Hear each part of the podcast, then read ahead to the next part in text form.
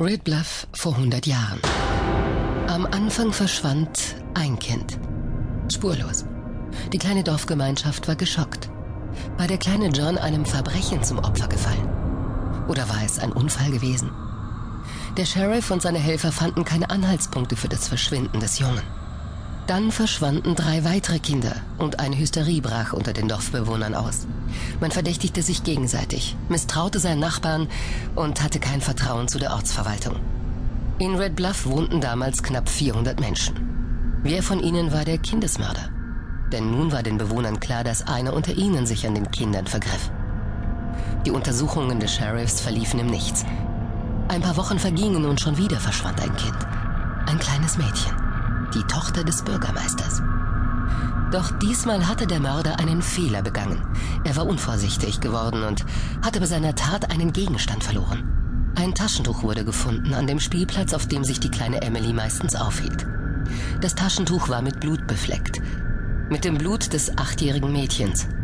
Dies hätte allerdings noch nicht zur Überführung des Täters geführt. Es waren die zwei in das Taschentuch des Mörders eingestickten Initialen, die die Identität des Mannes verrieten. JW.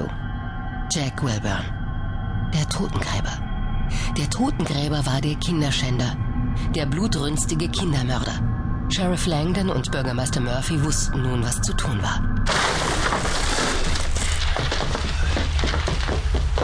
Was?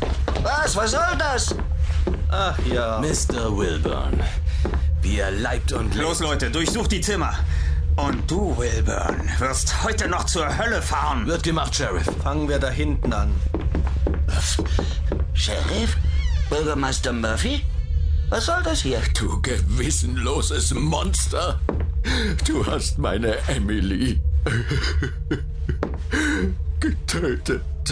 Dieses Taschentuch hat dich verraten, du Bestie. So ein Unsinn. ich habe nichts verbrochen. Ich. Mein Gott! Kommen Sie! Schnell! Gott im Himmel! Ich komme!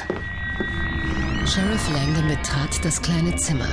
Ein fauliger Gestank wehte ihm entgegen. Einige Kerzen brannten. Die Fenster waren vernagelt. Auf dem Holzboden war mit weißer Kreide ein Pentagramm aufgezeichnet worden. Sheriff Langdon stockte der Atem. In der Mitte des Pentagramms lagen fünf Herzen. Die Herzen der verschwundenen Kinder. Doch das war nicht alles. Am Ende des Raumes sah er die Kinder stehen. Aber wie war das möglich?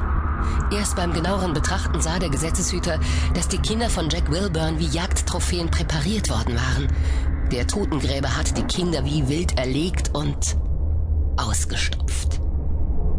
Sheriff Langdon spürte, wie das Mittagessen seine Speiseröhre hinaufkroch. Der Mann wandte sich ab.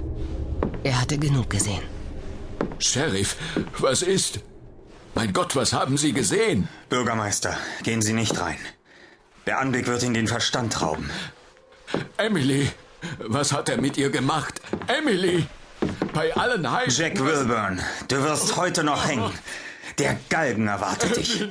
Du widerliche, bestialische Teufelskreatur. Wie konntest du den Kindern das antun? Du, du bist kein Mensch.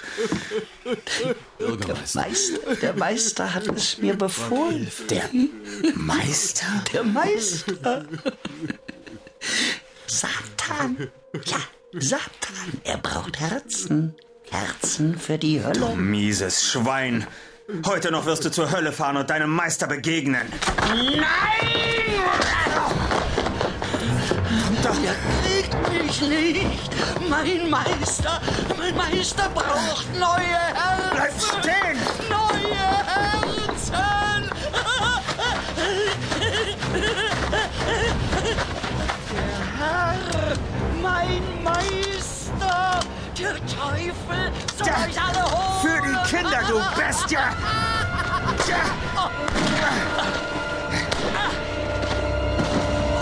Die Schüsse peitschten durch die Nacht und der Körper des Mörders wurde nach vorne geschleudert.